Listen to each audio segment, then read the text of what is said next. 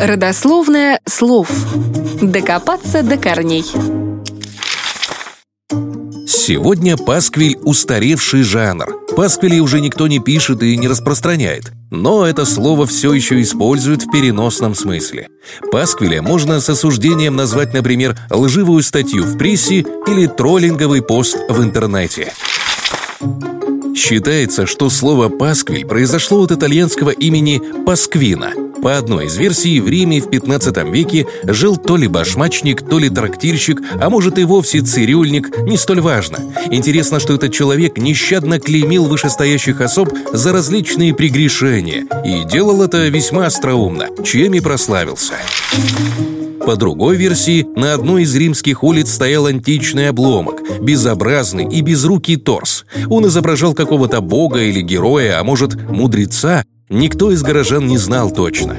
Рядом с древней скульптурой находилась школа уважаемого в городе учителя, которого жители Рима называли «маэстро Пасквина».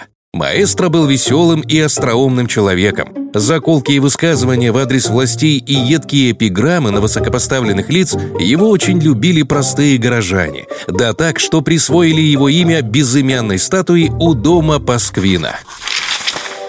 Пьедестал у скульптуры был широкий, место ее расположения было видное и многолюдное. Этого казалось достаточно, чтобы статуя Пасквина сделалась излюбленным местом приклеивания сатирических стихов.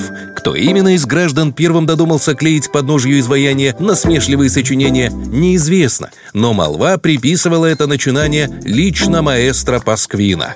Так за острым на язык шутником Пасквина и укрепилась репутация обличителя. А в Риме возникла новая традиция – выражать свое протестное мнение с помощью листочков на постаменте безрукой фигуры. В них выражалось народное недовольство, осуждались несправедливости, критиковался римский папа или члены правительства. Листовки наклеивались по ночам, и утром горожане успевали их прочесть, прежде чем срывались карабинерами.